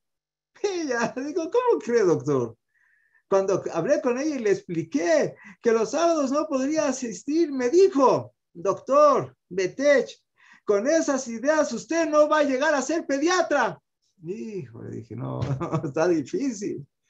Pero finalmente me dio permiso. Yo feliz, dice que no voy a ser pediatra, que diga que lo que quiera, pues ya me dio permiso, salí feliz y fui a hablar con hacer las medidas, implementar este plan en consecuencia. Para las guardias que tenía que tenía que hacer todo tipo de arreglos, ya que muchas semanas me tocaba hacer guardia en viernes en la noche o sábados en el día. Cada semana que caía así tenía que buscar a un colega, de un colega no judío, de otra guardia que estuviera dispuesto a cambiarme. No era fácil, pues eso implicaba que él tenía que trabajar más horas seguidas, porque si el plan era 36-12 o 24-24 o a un guardias ABC, etcétera, no entro en detalles. Cuando tienes, cambias una guardia, se juntan dos días de trabajo. ¿Quién quiere dos días de trabajo en el hospital? Dos, si un día es eh, extenuante, dos días seguidos, para hacer el favor al doctor Betech que cambie de guardias y luego él y yo le cambiaba. Claro, yo estaba dispuesto al esfuerzo de dos días seguidos, trabajar o hacer guardia con tal de cuidar Shabbat cuando así lo necesitaba, pero ellos no tenían esa motivación. Cada semana era un, un trabajo, un logro, conseguir a alguien que lo quisiera hacer y Hashem siempre me ayudaba a arreglar. Un día, eso es, era un programa de dos años e, en esa etapa que estaba. Un día mis compañeros de guardia no judíos los cuales eran de mayor jerarquía a la que yo tenía en ese momento. Yo era principiante, ellos ya estaban más avanzados, ellos eran mis jefes de guardia. Era con los que compartía esas 24, 36 horas que teníamos que trabajar. Se me acercaron mi grupo de guardia, me dijeron, queremos hablar contigo. ¿Sobre qué? Sí, sí, claro, ¿sobre qué? Sobre tus cambios de guardia. Uy, me preocupé. Les dije, pero la doctora Anceres me dio permiso. Vamos a hablar de tus cambios de guardia, me dijeron. Me dijeron que ya no querían que yo haga cambios con otros doctores. Pues eso generaba descontroles en el trabajo de equipo. Me preocupé más pero rápidamente agregaron, ya no vas a cambiar de guardias. El viernes tú te quedas hasta la hora que puedas, a las seis te vas, a la hora que tú nos digas, y luego te vas. Nosotros cubriremos tu trabajo. Éramos un grupo de seis, ocho médicos, no me acuerdo exacto. Ellos hacen el trabajo de que me correspondía a mí, porque yo me iba a cuidar Shabbat en mi casa el viernes a las seis, seis y media, a la hora que correspondía. Dije, ¿y los sábados? No hay problema. Cuando sea sábado, tú llegas en la noche, ya que está oscurito, tú te vienes y en la noche que puedas, te unes a nosotros. No podía yo creer lo que estaba pasando. ¿Qué me estaban proponiendo? Mis compañeros no judíos iban a trabajar por mí para que yo pudiera cuidar Shabbat. Y así fue durante todo el tiempo restante de mi especialidad. No fue una promesa vana, lo cumplieron y lo hicieron. Hashem me ayudaba, me ayudaba en forma. Si Hashem ve que tú quieres hacer las cosas bien, Hashem te ayuda. Nada más tú tienes que tomar una decisión. Cuando terminé la especialidad de pediatría, estaba indeciso de qué camino tomar para seguir. Podía abrir un consultorio pediátrico, privado o hacer una subespecialidad en Estados Unidos, pues ya había aprobado los exámenes BQE, CFMG, son prerequisitos para un médico extranjero de poder apelar a buscar trabajo ahí y buscar una subespecialidad. Podía hacer un consultorio pediátrico, irme a Estados Unidos o buscar trabajo en el Hospital General de Salubridad donde había hecho la especialidad y en las tardes dedicarme a estudiar Torah. Era una tercera opción. Platicando con mi esposa, estábamos indecisos, no era fácil esa decisión. Siendo que yo era un pediatra recién egresado y ya casi desempleado, como estarían próximamente la mayoría de mis compañeros. Les explico. En febrero acabábamos la especialidad, el 28 de febrero. Y el 1 de marzo recibías tu título, pero estabas desempleado. La mayoría de los doctores éramos 5 mil en mi generación de la UNAM. 5 mil médicos. Ok, los que salieron de especialistas, no sé cuántos éramos, pero entrar al, al mercado de trabajo de los hospitales, muchos se quedaban desempleados parcial o totalmente, temporalmente. Y entonces uno está emocionado, vas a obtener tu título de pediatra, pero por otro lado, ¿qué vas a hacer el primero de marzo? Poco antes de ese primero de marzo. Un día, la misma doctora Ansúrez, ella que me dijo, doctor, usted no va a llegar a ser pediatra, me llamó. Seguía siendo la directora de, de pediatría para ofrecerme iniciar una unidad de terapia intensiva neonatal dentro del hospital. En nuestro hospital no había esa unidad en aquel entonces. Me dice, doctor Betech, quiero que usted inicie una unidad de terapia intensiva neonatal en el hospital y usted trabajará el turno de la mañana. Y de la cual al poco tiempo ella me nombró jefe. Y entonces reflexionemos. La doctora que me había sentenciado que por cuidar Shabbat no llegaría a ser pediatra, ahora ella misma me ofrece fundar una unidad de terapia intensiva en su hospital. Hashem me ayudaba. Si ve a Hashem que quieres acercarte a Él, que quieres hacerte Shabbat, que entiendes la verdad y eres honesto, eres congruente, Hashem te abre los caminos. פיתחו לי פתח כחודו של מחט, ואני אפתח לכם פתח כפתחו של עולם. Hashem dice, abran una puertecita, abran, muestren su decisión, y yo les voy a abrir puertas mucho más grandes de las pequeñas puertas que ustedes tienen que abrir. Ella me nombró jefe de terapia intensiva. Con lo anterior, mi esposa y yo, y ahorita ya tenía un trabajo matutino honorable, bien remunerado y con eso te da una formación académica y un currículum, pues obviamente que lo acepté y decidimos que dedicaría mediodía a estudiar formalmente Torah. En la mañana yo voy a ir al hospital, terapia intensiva, y en las tardes en vez de abrir un hospital, una, un consultorio privado para ver diarreas y vacunas, dije no, decidimos, mi esposa me aconsejó estudiar Torah. Oye, ok, ya quiero estudiar Torah. Tengo, no sé qué edad tenía en aquel entonces, alrededor de 28 años. ¿Y ahora qué voy a hacer? Quiero estudiar Torah. Pero fui a la Yeshiva que Torah, me sugirió el Rab Shueke que vaya a hablar con el Rab Yuni para explicarle que quería estudiar Torah en las tardes. Y él me preguntó, bueno, ¿qué sabes? ¿Qué has estudiado? bueno, le expliqué, le expliqué. Bueno, me dijo, le, le, dije, yo había ido a la Ikuda Bonim, me había ido a Akshara, sabía hebreo, ya este, había leído Pirkei Avot, más o menos el Fumash. Y aún así, él amablemente me recibió en su yeshiva y me buscó parejas de estudio adecuadas para enseñarme a estudiar Torah. Primero Mishnayot, Mishnayot me guarot con puntitos. Y después la Gemara, pese a que yo nunca había estudiado y obviamente no calificaba para integrarme a la institución, me abrió las puertas, como tantas puertas que Hashem mandó a que me abrieran con su amabilidad. Los demás estudiantes, aquí entro en otra etapa muy importante, los demás estudiantes de la yeshiva con discípulos míos, todos sabían muchísimo más que yo. Pero en el Talmud hay veces que hay afirmaciones de ciencia en general o de medicina en particular, y generalmente en la Torah, en la que están escritas en forma muy breve esas afirmaciones y a veces enigmáticas. Entonces ellos sabiendo que yo tenía formación científica y médica, entonces cuando leían Gemarot al respecto me pedían que les ayudara a entenderlas. Y entonces trataba, trataba de explicarse. Un día mencionaron a Gemara que no entendía nada. La palabra clave era sandal, ahorita no me da tiempo de explicar, es una Gemara sumamente interesante.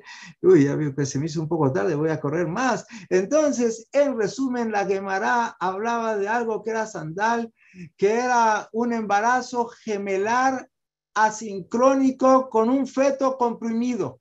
Yo no sabía que eso existía. Les dije, no sé, no sé. Pero ¿cómo no sabes esto especial? No sé. Fui, estudié, investigué. Al otro día les dije, tienen razón, es algo muy raro que una mujer embarazada se vuelva a embarazar dos, tres meses después de otro producto, coexistan en el mismo útero esos dos productos asincrónicos y uno puede llegar a comprimir el otro. Y para mí fue un momento trascendente. ¿Por qué? En ese momento no nada más aprendí la posibilidad de la superfetación en el ser humano, sino que además aprendí que en la Gemara milenaria podía aprender lecciones de mi propia especialidad, no nada más de medicina, de pediatría, de neonatología. Oh, qué lección. Dicha situación ya se ha repetido muchas veces. La Torah es tan vasta de conocimientos que le puede enseñar medicina a un doctor, buen doctor, no un perezoso, uno bueno, y aún así. Lo anterior me motivó a estudiar sistemáticamente todas las afirmaciones médicas y científicas en el Talmud y a tratar de, tratar de explicarlas a la luz de la ciencia moderna. Baruch Hashem, ya hemos compilado cientos de ejemplos donde cada afirmación de lo que dice la Gemara sobre decenas de ramas de la ciencia, todo es preciso. Muchas cosas no se sabían en aquel entonces, hace dos mil años. Y cada conocimiento que encontramos, algunos nos cuesta trabajo demostrarlos, algunos nos cuesta trabajo entenderlos, pero finalmente todos tienen explicación acorde a la ciencia moderna, lo escrito hace miles de años. Baruch Hashem. Al poco tiempo me empecé esta nueva rutina, me abordaron el colera Amsobá, los Gabaín, me pidieron que comenzara a dar cada noche una clase sobre la playa de la semana. No sé cómo fue que acepté, pues yo era un, principiante, diario acepté. Después de ir a estudiar yo en las tardes, en las noches iba a dar clases a adultos mayores que yo, la mayoría, y yo les daba clases y yo no sé, llegaron a crecer la clase, llegaron a ver 100 personas que asistían diario. En ese tiempo podía haber clases presenciales, 100 eran muchos, Baruch Jajam, Jajam, perdón que lo interrumpe. sí, sí, sí, sí te escucho, te escucho, te escucho. un poco de tiempo, la verdad es que queremos que se sienta a gusto contando su historia, lo que necesite. Qué amable. Lo bueno de, primero que todo agradezco tu amabilidad, porque ya me puse nervioso de ver el reloj. Por otro lado, lo bueno del Zoom no nomás es que nos permite el favor de convivir tantas personas al mismo tiempo a una distancia, también permite otra cosa, que al que no le está gustando se para y se sale y nadie se da cuenta, a nadie le molesta, ni cuenta nos damos. Así, que ahora, ahora sí voy a ser breve, eh, porque tienes razón, ya usé mucho del tiempo.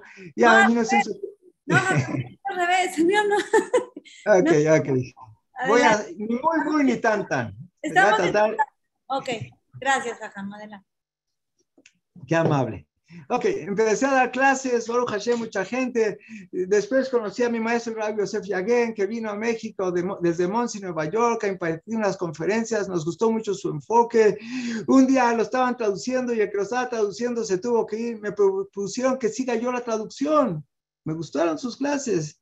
Y al Rab le gustó mi traducción y a partir de ese día el Rab Yaguen me pidió que lo acompañara todas las noches a traducirle sus disertaciones. Unos meses después, él nos habló a invitarme a ir a un seminario en Nueva York y me dijo cuatro días un seminario de análisis de la Torah por ciencia. Y me dijo una frase tremenda, para que aprendas a contestar cualquier pregunta. Uy, dicha frase me entusiasmó mucho, pues era lo que yo anhelaba, poder saber contestar cualquier pregunta relacionada a la Torah y ciencia. Fui a ese seminario con un amigo joven, eh, bueno, más joven que yo, éramos jóvenes y me senté en primera fila. Yo no iba como los participantes a aprender, sino a aprender a aprender y enseñar. Viajé con amigos, era un seminario organizado con los conferencistas más veteranos de la organización Arahim. La organización Arahim, una organización muy famosa, dedicada a acercar a los judíos a sus raíces. Y esa organización, mi mismo maestro Rabbi Sofía Shlita, le había fundado en Israel muchos años atrás. Ahora me invitó a que yo aprendiera de sus conferencistas, de esos conferencistas más expertos, y fue una experiencia impresionante. Nunca había visto una dinámica así. El Rab me animó a que empezara yo a dar conferencias en mi casa para acercar a los judíos a la Torah. Una vez por semana invitábamos a algunas parejas y preparaba yo temas de actualidad de Torah y ciencia. Mi esposa amablemente aceptaba que la, el shur fuera en mi casa entonces, al poco tiempo la clase empezó a crecer. Inicialmente nos sentamos alrededor de la mesa de, mi comedor, desde aquel entonces miércoles en la noche en la colonia de Polanco. Luego ya no cabían en la mesa, traíamos las sillas de la cocina, después compramos, mi hermano compró 12 sillas plegables, luego otras 60, y así hasta poco tiempo llegaban los asistentes, toda la estancia, el departamento, los pasillos y a veces hasta se paraban en las escaleras del edificio afuera del departamento. Hashem había una sed, la gente había una sed de estudiar Torah, aprender Torah. Prometió a Hashem que iba a haber sed de estudiar Torah y entonces, Baruch Hashem, aprendimos. El jueves 19 de septiembre del 85 fue algo tremendo para mí, como para casi todos en México. Hubo un sismo de 8.1 grados que duró cuatro minutos. Es algo tremendo que afectó la zona central de México, siendo la Ciudad de México la entidad más, más dañada. Cuando fue el temblor, ese 19 de septiembre fue a las 7 de la mañana con 19 minutos. Yo trabajaba en el Hospital General de Salud durante, durante años, yo había entrado a las 7 de la mañana. Pero ahora como jefe de terapia intensiva neonatal, mi hora de entrada ya era a las 8 de la mañana. Quiere decir que ya a las 7 y 19 todavía estaba en mi casa. No había llegado al hospital, no era mi hora de entrada. A la hora que el hospital empezó a, a temblar, en resumen, había dos edificios que se derrumbaron. Les voy a enseñar las imágenes y se las explico brevemente. Este era el hospital de ginecobstetricia, seis pisos, un hospital gigantesco. En el cuarto piso, en área central, estaba la unidad de terapia intensiva donde yo trabajaba. Este edificio se desmoronó en ese temblor. El edificio que está atrás era un edificio de ocho niveles, la residencia de médicos, donde yo había dormido durante años en las guardias.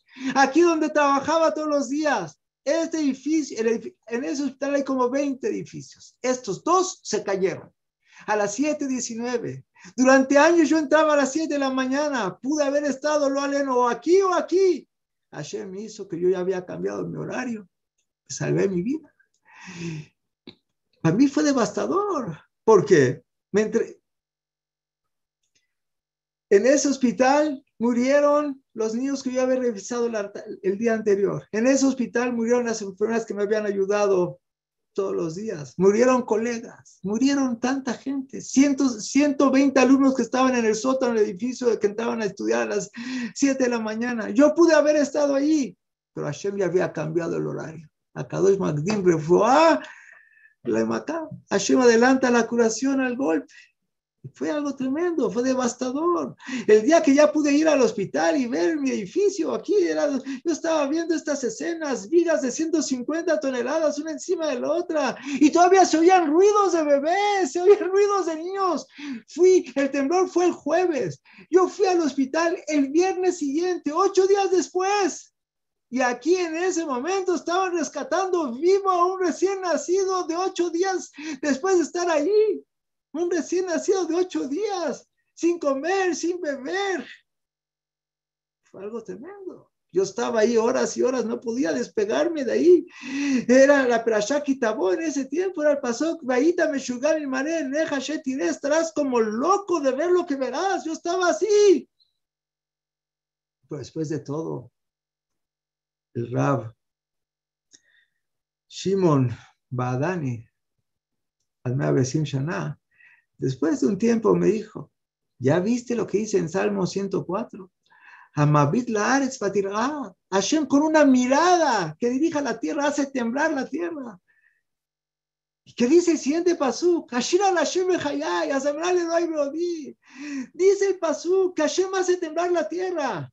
Dice, tú a ti te aplica el siguiente pasuk, tú eres sobreviviente de ese terremoto, tú te salvaste. ¿Qué es lo que te corresponde hacer? Ashira la Shem behayai, canta la Shem en tu vida. Eh, dos sentidos, o agradece a Shem porque estás vivo, o haz de tu vida un canto a Shem. Tu conducta inspire a otros y que sea un canto a Shem. Todo lo anterior incrementaba nuestra determinación de ayudar a muchos judíos a conocer el camino de la Torá.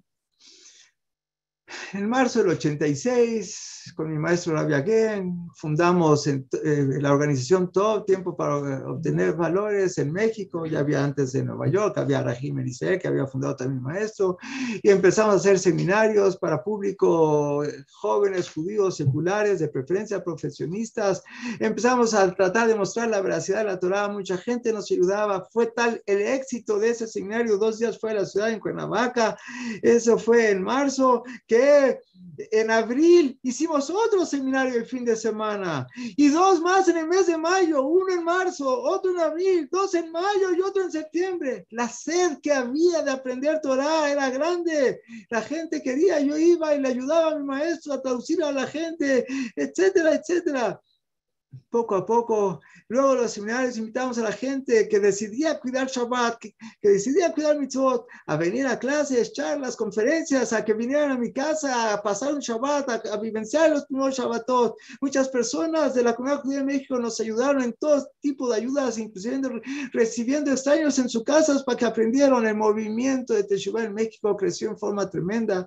Luego una pareja de amigos, conocidos, etcétera, nos invitaron a Caracas de Venezuela Venezuela y hubo una conferencia y hubo mucho éxito y luego eh, asistencia masiva y luego un primer seminario en Venezuela y luego se organizaron muchos más. En total, más de 20 seminarios se hicieron en Venezuela, en Caracas, antes de que llegara el que precedió al inmaduro, Chávez y Maduro. Entre ellos hubo gente muy importante, todos los seminarios llenos sobre cupos, era, teníamos que, ah, llenábamos el hotel y había que alquilar carpas para que en carpas se dormían 20, 30 jóvenes en una carpa para tener más cupo, ampliar el cupo. En Madrid igual hubo conferencias que hubo que en Argentina hubo que alquilar trailers, ¿cómo se llama? Casas de, casas rodantes para pararlas en el estacionamiento, para ampliar el cupo. En España lo mismo, etcétera.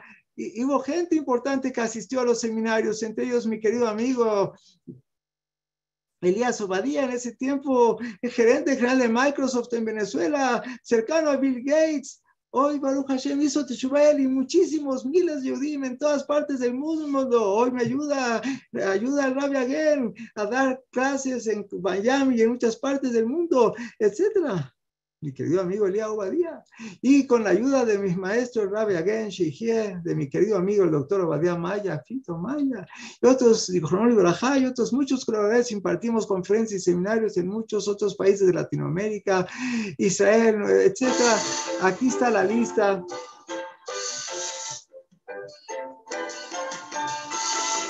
de todos los países y ciudades donde Baruch Hashem ha habido conferencias, más de 100 seminarios de fin de semana en todas partes del mundo, en varios idiomas, etc. ¿Y cuál es el tema central de los seminarios? Muy en breve, ahorita ya no me da tiempo de explicarlo, es producto de demostrar desde el punto de vista científico las siete postulados y premisas de la Torah, demostrar científicamente que Hashem existe, demostrar que Hashem creó al universo y que creó al ser humano, demostrar que Hashem dictó la Torah donde se define el propósito del, para el cual fuimos creados, demostrar que la Torah que tenemos hace más de 3.300 años no ha cambiado, que hay vida después de la vida, que hay cuerpo y alma y cuando la persona fallece, su cuerpo se queda aquí, su alma va al mundo post-mortem, que las mitzvot, los 613 mandamientos que nos dio Hashem son para nuestro bien, demostrable también científicamente, que Hashem supervisa, que Hashem juzga, que Hashem retribuye nuestros buenos actos, que tenemos libre albedrío son los conceptos fundamentales del judaísmo. Nos toma más o menos 48 horas explicarlos siguiendo el método científico. Y con eso, cientos y cientos de seminarios, conferencias en todo el mundo. Incluso en México se organizó una conferencia magna en el Auditorio Nacional, a la cual asistieron más de 6.000 personas en forma simultánea. La sed de Torah, la sed de Torah era tremenda y sigue siendo, Baruch Hashem, tuvimos el de ser parte de este movimiento en todo el mundo. Para concluir, algunos preguntan, ¿por qué dedicar en forma altruista tanto tiempo y esfuerzo a difundir la Torah? Para explicarlo, Besdat Hashem, pensé lo siguiente. Si una señora va al supermercado y encuentra que hay una oferta de pañuelos faciales, te dan tres por dos, tres cajas de pañuelos faciales y pagas dos. Obviamente, ¿qué hace la señora? Lo compra. Y al llegar a su casa, les avisa a sus familiares y amigos, en tal supermercado están vendiendo pañuelos faciales 3 por 2 te puedes ahorrar 10 pesos. Dije, si una persona encontró una oferta de pañuelos faciales y luego, luego lo quiere compartir con los demás, si yo encontré que la Torah es la verdad y que es buena, No con más razón que debemos yo y tú y cada uno de los aquí presentes tenemos la obligación de compartir este precioso regalo que nos dio Hashem con todos nuestros semejantes, con toda Israel, en todas partes del mundo. La Torah se mete todo, como dijimos al principio, si encuentras algo que es la verdad, algo que es bueno, ¿qué tenemos que hacer? Lo asumimos con gusto y con alegría. Por eso lo hacemos, lo hacemos con mucho gusto. Baruch Hashem, reflexionando sobre todo esto me doy cuenta que pude acercarme a la Torah en estado de bienestar y no como consecuencia de problemas. Hay gente que son tan graves sus problemas de cualquier tipo que decide acercarse a la Torah, lo cual también sería válido, pero Hashem me dio a mí la oportunidad de acercarme a la Torah en estado de bienestar, de, de salud.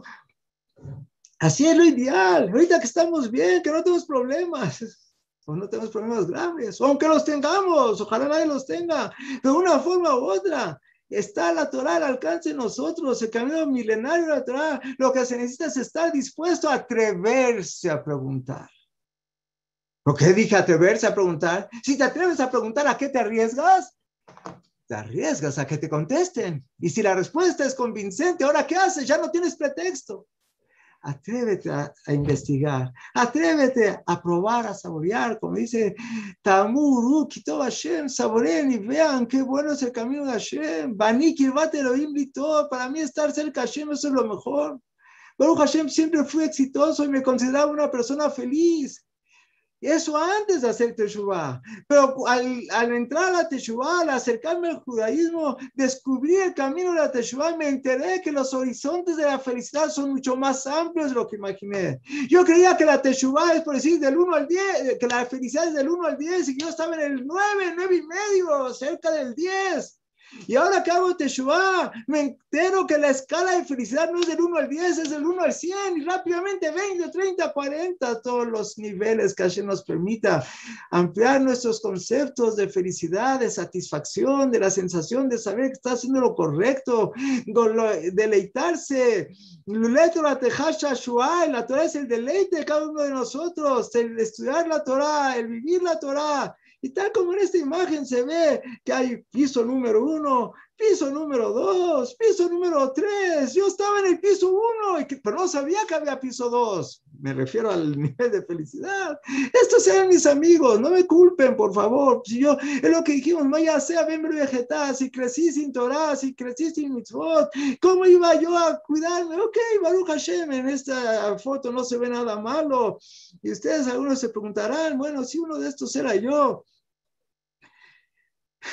la misma sonrisa, el pelo ya cambió un poquito. Pero Hashem, uno puede empezar así la vida y acabar de otra forma. Todo el que se ve sonriente está feliz, no, no te dejes engañar. Hay el goce momentáneo, hay el deleite y hay la felicidad que es un sentimiento mucho más profundo y duradero.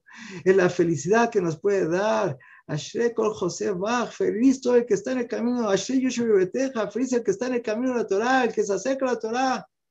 Y para terminar, ¿por qué si acepté después de tanto presentar este tema? Uno, agradecer a Shem por sus increíbles favores que me permitieron hacer Teshuvah. Ustedes se pueden dar cuenta cómo Hashem siempre me interponía en mi camino a la persona adecuada, en el momento adecuado y con las palabras adecuadas, para frenarme en la carrera por inercia, desbocado, a detenerme, a pensar, a reflexionar y tomar la decisión de hacer Teshuvah. Primer objetivo de haber presentado ese tema es lo que dijimos lo que, en Salmo, que cuando estábamos en lo más bajo de la vida, me refiero al vista espiritual, cuando estábamos en un nivel tan bajo, Hashem se acordó de nosotros, nos abrió las puertas, nos aceptó aceptar, hacer Teshuvah tenemos que proclamar. Si ustedes ya hicieron Teshuvah también, cada quien tendrá su historia y cada uno tenemos que decir a Hashem, gracias a Hashem, que aunque yo estaba en otro nivel espiritual, te acordaste de mí, volteaste a verme, me tendiste la mano, me diste oportunidades que pude aprovechar. Eso fue un favor por el mérito de mis antepasados, que eran gente muy sobresaliente, seguramente. Hashem me dio la oportunidad. Gracias, Hashem, que pude hacer Teshuvah. Segundo objetivo, mostrarles a todos que Hashem tiene las puertas de la Teshuvah abiertas para todos los que lo buscan. No importa qué lejos estaba, como yo estaba lo que dije, lo que no dije, lo que insinué y lo que no expliqué, estaba muy lejos del camino correcto. Y aún así, Hashem tenía las puertas de la Teshuvah, las puertas de retorno, de puertas de regreso al judaísmo abiertas para todos los que lo buscan, nada más que Hashem mejor Coreab, mejor Hashem Behemet. Hashem está cerca de todos los que lo llaman, de los, los que lo invocan de verdad. Creo yo puedo decir que en cierto nivel minúsculo invoqué, le pedí a Hashem que me ayudara a conocerlo. Hashem, te quiero conocer, quiero conocer tu camino, quiero conocer las, la veracidad y la belleza de la Torah. Lo busqué y Hashem me abrió la puerta. Si Hashem me abrió la puerta a mí, se las pueden abrir a cada uno y uno de todos los seres humanos, cada quien en el nivel que esté. Puede ser que aquí estén presentes personas que no cuidan Shabbat o Kasher o Tefilín, o no visten con recato, su esposa no va a la micro. Pues son los pasos iniciales fundamentales. O pueden ser otros que ya hacen eso y aparte estudian Torah. Cada quien en el nivel que estemos podemos mejorar, podemos superarnos. Y esa es nuestra función. Hashem nos abre la puerta. Y Hashem tiene su mano extendida para aceptarnos que hagamos Teshuvah, especialmente en estos 10 días. Estamos entre Rosh Hashanah y Yom Kippur. Es un privilegio que me dieron hablar en estos días, cuando los corazones se abren, como dice el Pele Yoetz, la luz espiritual que emana del cielo, que nos sensibiliza para reconocer la verdad y tomar decisiones correctas. Hashem, ¿qué quiere? Hashem quiere, Banim Atem, Hashem lo somos hijos de Hashem nuestro Dios, Hashem nos abrió la puerta, nos extiende la mano, ven mi hijo, nada más, ¿qué quiere que digamos? Sí, sí quiero ir. A la hora que dice, sí, sí quiero ir, nos abre la puerta, nos acoge, nos abraza y nos recibe y nos emana, nos manda todas sus bendiciones, que todos sepamos entender la oportunidad tan grande, el gran regalo que es el regalo de la Teshuvah, tres pasos mínimos, arrepentirte del pasado, de cada error específicamente que cometiste, confesar verbalmente a solas ante Hashem, decirle hice esto y esto, proponerte nunca más, Hashem, me propongo nunca más volver a repetir ese error. Es un regalo y eso que hace, borra por completo como que nunca lo hiciste. Recorrimos el mundo, cada quien tendrá su historia. Recorrimos el mundo de un lugar a otro. Más pic, suficiente. Es el momento de no seguir buscando en lugares equivocados, sino ir directo a la raíz del judaísmo, la fuente de la subsistencia, la inspiración del judaísmo, la Torah y las mitzvot, estudiarlo, comprenderlo, aplicarlo, vivirlo y deleitarnos en el camino de Hashem, que tengamos el deseo de hacerlo, especialmente en estos 10 días y que podamos, que Hashem cumpla sobre nosotros, como decimos todos los días en estos 10 días, Subsefer, Jaim, Shalom, en el libro de la vida, de la bendición, de la paz, de la Parnasato va, buena manutención, Yeshua Benejamá, que Hashem nos mande salvación, que nos mande consuelo de tantos problemas que hubo este último año, tantos problemas, que nos mande el consuelo, que Bot, que haga buenos decretos, que Tichle Shanave Kilelotea, que se acabe el año con todas las maldiciones que tuvo, Tajel Shanav Jotea, ni Zaher ni Katev, seamos escritos delante de Hashem nosotros y todo el pueblo Israel, Jaim, Tobim, Shalom, para la vida buena y para la paz. Shana, que empiece el año con todas sus bendiciones, que todos tengamos Shana va un año bueno, Metuká, un Borejet, un año dulce, un año de bendición. Les da Hashem, si hay alguna pregunta, yo eh, quito la, la pantalla que estoy compartiendo para darle la palabra a los moderadores, a quienes estoy tan agradecido con ellos. Primero que nada, gracias no tiene una idea la inspiración que nos dio. De verdad, Baruch Hashem, yo le vuelvo a repetir, Kadosh Baruch sabe cuándo ponerlo porque necesitábamos este push en hacer Timete Shubá y estoy segura que nos va a ayudar a todos a acercarnos de forma más bonita a Hashem y acercarnos a sus mitzvot. De verdad, gracias. Y creo que todos tenemos claro por qué le cambiaron de horario. ¿Qué sería el mundo sin el Jajam Isaac Betech? No sería lo mismo, así que Hashem lo necesitaba en este mundo para inspirarnos, para acercar a tanta gente, que todas las verajot que nos dio recaigan también sobre usted y su familia. Su historia es increíble y de verdad nos, nos ayuda a ver que en donde estemos podemos, trata Hashem, llegar a su camino y conseguir esa felicidad de la que nos habló, que es la verdadera felicidad, Muchísimas gracias, primero que nada, de verdad me, me llenó el alma como a tantas, tantas cientos de personas, Baruch Hashem, bueno, más de mil Baruch Hashem, y quiero, bueno, quiero nada más decir que, que, esta clase ha sido refuerzo para eh, Rosy Batelvira, que es eh, parte del equipo de Share Gesed, Ezrat Hashem, le da Kala. Y eh, bueno, a ver, una pregunta que ya hicieron es cómo conoció el sistema del conteo de letras, para que la gente más o menos lo entienda y lo, lo, crea. Y que, bueno, ¿qué cree Jajam? Baruch Hashem, todo lo que dice usted lo creemos porque sabemos que para que usted lo diga es porque está 100% seguro, pero nos gustaría escuchar tus palabras. Voy a contestar en breve, como todos son conferencias cada una por sí misma, pero muy en breve. Eh, dijimos que hay forma científica, por el método científico, de demostrar que la Torah es verdad. Esos métodos de demostración de la Torah tienen básicamente tres áreas. Uno es la complejidad de la creación atestigua que no fue hecho por casualidad. Eso se llama las maravillas de la creación. La perfección atestigua que el universo y el ser humano fueron creados por Hashem. Es una serie de conferencias para demostrar que existe un ser sobrenatural. Luego, una vez que tenemos que hay un ser sobrenatural, entra la pregunta, ¿y la Torah es de origen divino? ¿Es el libro, el Pentateuco, la, la Torah que Hashem nos dio hace 3.300 años? ¿Esa Torah hay forma de mostrar que es verdad? Respuesta sí. Muy en breve, nomás estoy diciendo esquemáticamente. Analizas la Torah y ves que en la Torah hay profecías, predicciones, donde escritas miles de años antes de que ocurriera demuestras que hay predicciones. Y además en la Torah hay conocimientos científicos, afirmaciones que describen la naturaleza, escritas miles de años antes de que la tecnología o la ciencia permitieran descubrirla. Eso muestra que la Torah es verdad. Ese es el método estándar. Pero hay como el postre, como que tienes un pastel y le pones la cerecita encima. Dentro de la serie, es eso que dije, profecías y conocimientos científicos, es la base principal para demostrar en forma objetiva, racional, que la Torah es de origen sobrenatural, o sea, divino.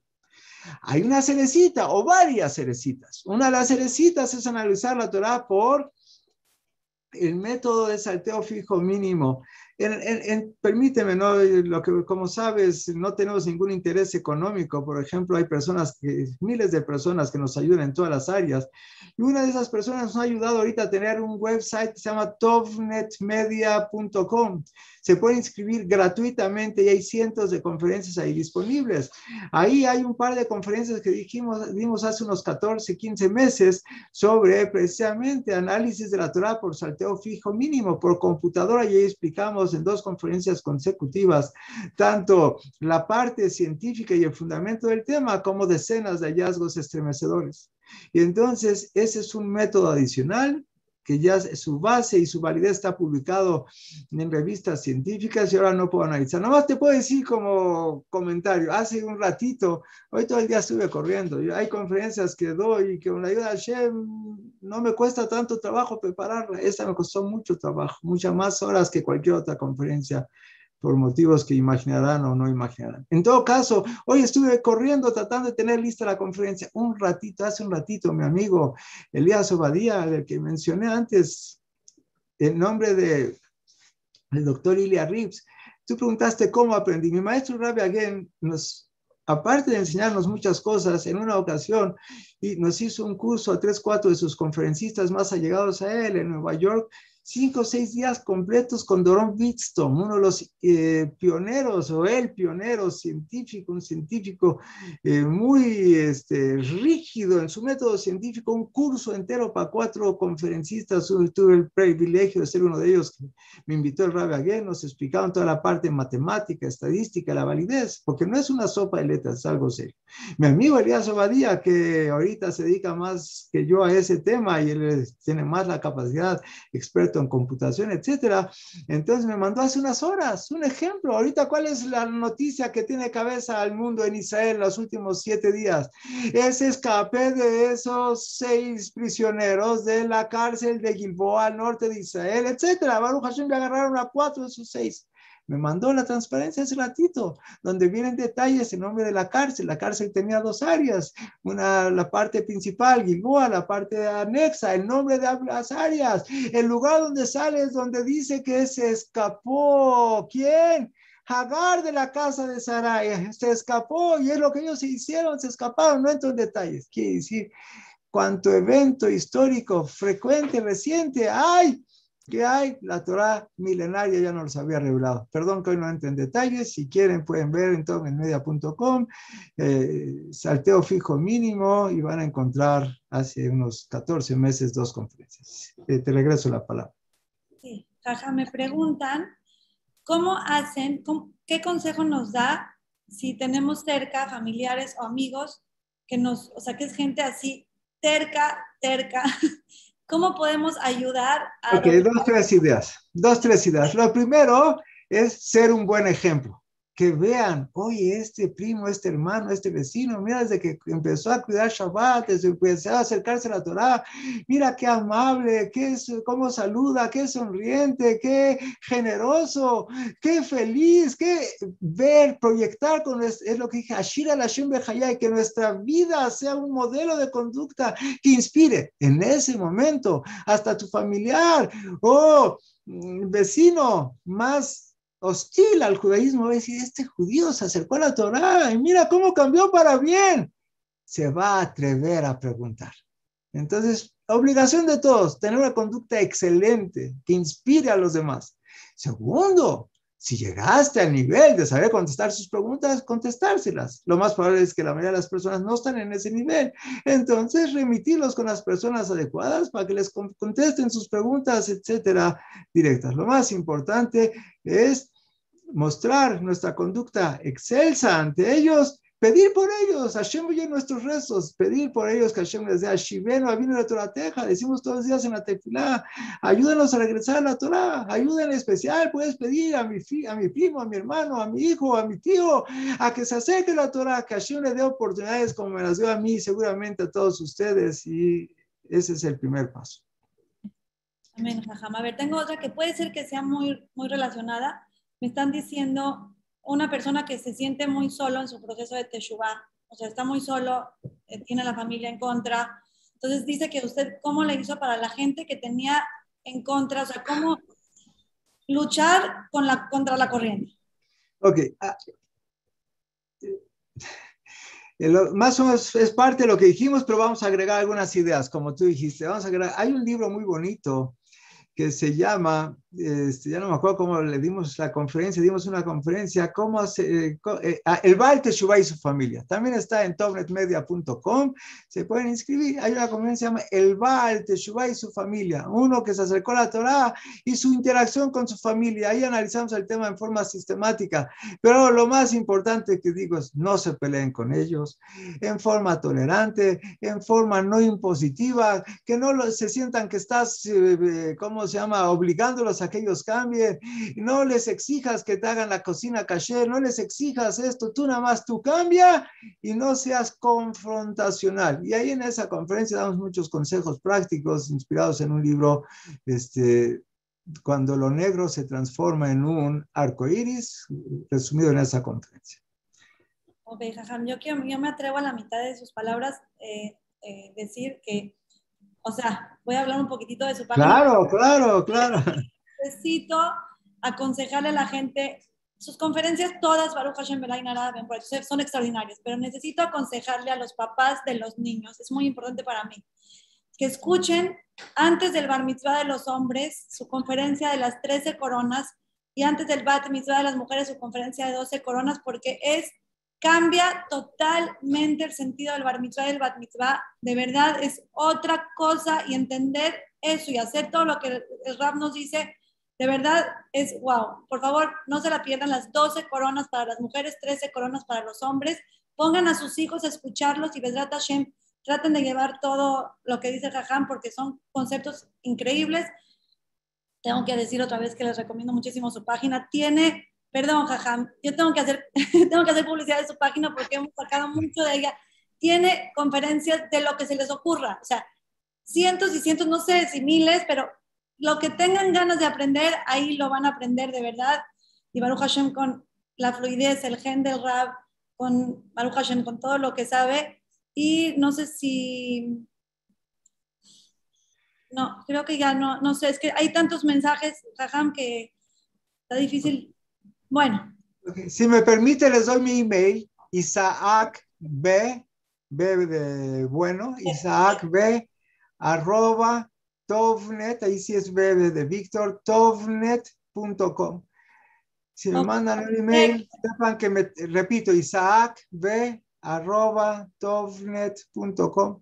Si me mandan un mail, tal vez pidiéndome qué conferencia hablo de tal o cual tema o alguna otra cosa, trataré de contestarles. Me tardo mucho más de lo que quisieran responder emails, pero tratamos de hacerlo y lo hacemos con mucho gusto. Si yo puedo ayudarle a alguien, puede ser que, como tú dijiste, sus preguntas ya estén respondidas en alguna grabación y con mucho gusto las compartiremos.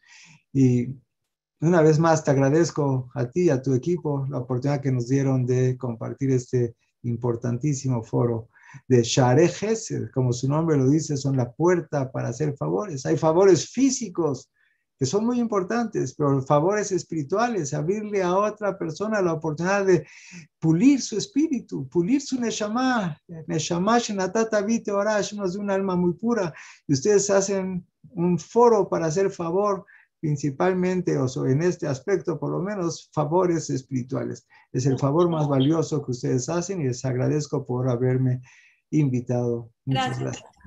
gracias. lo bendiga. Fue fuera de lo normal. Nada más quiero decirle algo a ver si nos ayuda a convencer a la gente. Tenemos un cosmatch, es que, vea, hablando de la parte espiritual, tenemos un cosmatch que tenemos 48 horas para juntar horas de Torah extra. La gente aquí no es para donar dinero, son horas de Torah extra para, para el 5782. Vamos arriba, Baruch Hashem, de las 120 mil horas, de las 120 mil horas para este año. Entonces, me encantaría si nos puede decir unas palabras breves de la importancia que es, nada más rápido, nada más de lo que es recibir Torah en estos momentos, en hacer Timete Shua. Y, y bueno, nosotros vamos a dejar... Muy en breve, los felicito, pero diles cómo se inscriben para donar sus 10 horas de estudiar Torah o sus 20. Ahí está, en el chat ya está el link. En el chat, ok. Ok, ahí está. Entonces, muy en breve. Eh, eh, dentro de las 18, 19 bendiciones que hay en la mitad en el rezo silencioso, hay tres verajot iniciales que son alabanza o reconocimiento a Hashem, las tres finales que son agradecimiento a Hashem y las tres intermedias que le pedimos cosas a Hashem. La primera le pedimos Jonen Adad, danos inteligencia. Si no tenemos intelecto, una mente que funciona, no podemos hacer nada en la vida. La siguiente, la segunda de las tres peticiones que es Ashibeno la Teja haznos, ayúdanos a hacer Teshuvah. Le pedimos a Hashem, quiero hacer Teshuvah. Pero antes de decir ayúdame a hacer Teshuvah, le decimos a Shiveno, vino la Torateja. De Carebeno Bichuba. En resumen, para poder hacer Teshuvah hay que estudiar Torah. Es prerequisito. Primero, porque si no sé qué es lo correcto y lo incorrecto, ¿cómo voy a hacer lo correcto? Y segundo, el estudio de la Torah nos da tanta alegría, tanta motivación, tanto ayuda para dominar nuestros instintos y controlarnos.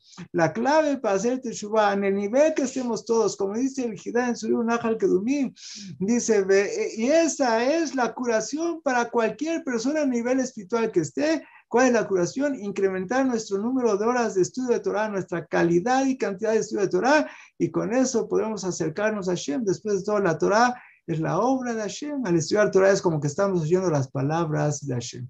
Que tengamos el, el zehut de deleitarnos con la Torah, saborear la dulzura de la Torah, cumplirla y compartirla. Muchas gracias, buenas noches. Tikateu, un Shalom. Yo me retiro. gracias, de verdad que les agradezco a todos. Eh, bueno, gracias. quiero decir, están preguntando en el chat, esto de estudiar Torah del Cosmos es para hombres y mujeres, cuenta un audio, cuenta un libro, cuenta este, un video, eh, y bueno, Besrat Hashem, que superemos nuestra nueva meta que nos pusimos. Jajam, gracias, mil, mil gracias por su tiempo, por su entrega, que Dios lo bendiga con todas las verajos de la Torah. Igualmente. Muchas gracias. Hatima, Gmar va para todos. Buenas noches. Buenas noches a todos. Creo que nos quedamos sin palabras de algo tan espectacular, Baruch Hashem. Estoy segura que a todos nos entraron esas palabras al corazón, que Ezrat Hashem lo, sepamos, eh, no nada más que nos llegue al corazón, sino que hagamos cambios positivos para que nos acerquen a Hashem y pronto recibamos al Mashiach con alegría. Eh, Shavua Tov, todo lo mejor, Laila Tov. Y Besrat Hashem, nos vemos pronto, la siguiente semana no, pero estaremos avisando para otra historia increíble. Todo lo bueno.